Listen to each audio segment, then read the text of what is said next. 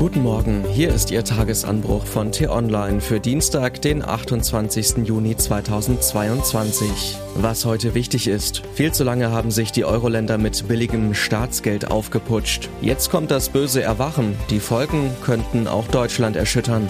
Geschrieben von T-Online-Chefredakteur Florian Harms und am Mikrofon ist heute Lars Feyen.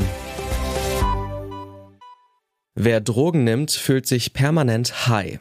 Alles leicht, alles läuft, alles super. Man nimmt mehr und mehr von dem Stoff, wird abhängig, und wenn der Stoff irgendwann aus ist, dann stürzt man brutal ab. Das elende Schicksal von Süchtigen ist bekannt. Weniger bekannt ist, dass auch Staaten süchtig werden können. Gleich mehrere Euro-Staaten hängen seit zwölf Jahren an der Nadel. Die Schuldenkrise ab dem Jahr 2010 riss Griechenland, Spanien, Italien, Portugal und Irland an den Rand des Staatsbankrotts. Sogar Frankreich strauchelte. Damals war die Eurozone drauf und dran auseinanderzubrechen, was auch die deutsche Wirtschaft in eine beispiellose Krise gestürzt hätte. Um den Crash zu verhindern, begann die Europäische Zentralbank EZB, Anleihen der Krisenstaaten zu kaufen und diese so zu stabilisieren. Gleichzeitig senkten die Zentralbanker den Leitzins auf Null, damit die klammen Länder ihre Schuldenkredite weiter bedienen konnten. Über die Jahre pumpte die EZB so mehr als 3,4 Billionen Euro frisches Geld in den Markt. Hinzu kamen rund 1,7 Billionen für das Corona-Notprogramm. Mehr als 5 Billionen Euro, eine unvorstellbare Summe, reinstes finanzpolitisches Heroin. Um den Bankrott großer Staaten wie Italien zu verhindern, hängten die Zentralbanker alle Euro-Länder an die Nadel. Auch hierzulande waren die Folgen offensichtlich. Die Sparguthaben von Millionen Bürgern schrumpften, aber die Wirtschaft florierte und an den Finanzmärkten kehrte Ruhe ein. Der Plan schien aufzugehen. Jetzt droht das böse Erwachen. Infolge des Ukraine-Kriegs steigt die Inflation rasant. Im Euroraum liegt sie bereits über 8 Prozent. Die mit demselben Problem kämpfende amerikanische Notenbank hat längst reagiert und den Leitzins erhöht. Doch EZB-Chefin Christine Lagarde zaudert und windet sich. Viel zu spät hat sie angekündigt, den Euro-Leitzins im Juli um 0,25 Prozent anzuheben. Weitere Schritte sollen erst im Herbst folgen. Unternehmer, Wirtschaftspolitiker und Fachjournalisten stellen die Frage, wie das denn sein kann, wo es doch die wichtigste Aufgabe der EZB ist, die Preisstabilität zu wahren. Die Antwort liegt auf der Hand. Offensichtlich haben Lagarde und ihre Leute im Frankfurter EZB-Turm den Leitzins im Euroraum nicht nur deshalb so lange historisch niedrig belassen, weil sie die von Corona und Ukraine-Krieg geschwächte Wirtschaft schonen wollten, sondern vor allem, weil sie fürchten, dass die überschuldeten Staaten unter höheren Zinsen zusammenbrechen würden. Bis heute haben Griechenland, Italien und Spanien ihre Haushalte nicht grundlegend saniert.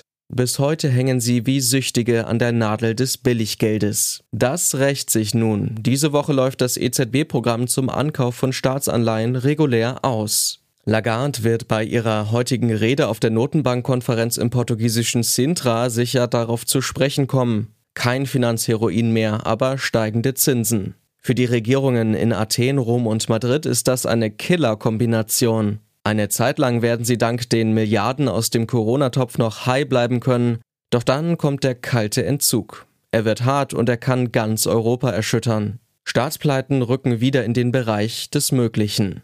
Das sei ganz klar die Rückkehr der Eurokrise, sagt der Wirtschaftsweise Clemens Föst, einer der führenden deutschen Ökonomen. Sehen Sie es uns bitte nach, wenn wir dieses Thema heute nicht mit einem optimistischen Ausblick abschließen. Im Umgang mit Drogen ist leider nicht zu spaßen. Was heute wichtig ist. Das Europaparlament hat sich bereits entschieden. Anfang Juni stimmte eine Mehrheit der Abgeordneten dafür, dass Kfz-Hersteller ab 2035 in der EU nur noch Autos und Transporter auf den Markt bringen dürfen, die keine klimaschädlichen Treibhausgase ausstoßen. Heute wollen die 27 EU-Umweltminister in Luxemburg ihre Position zum Verbrenner aus festlegen. Doch der Ausgang der Abstimmung ist fraglich und das liegt maßgeblich an Deutschland. Während die grüne Umweltministerin Steffi Lemke die EU-Initiative unterstützt, lehnt die FDP sie ab.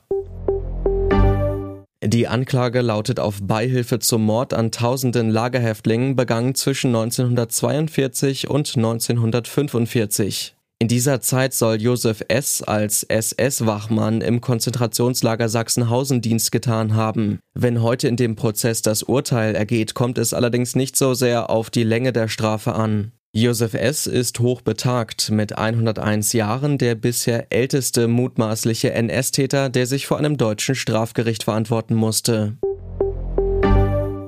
Der Koalitionsvertrag ist unter Dach und Fach. Heute stimmt der Landtag in Düsseldorf in geheimer Wahl über den Ministerpräsidenten ab. Die Bestätigung von CDU-Amtsinhaber Hendrik Wüst sollte sich komplikationsfrei gestalten.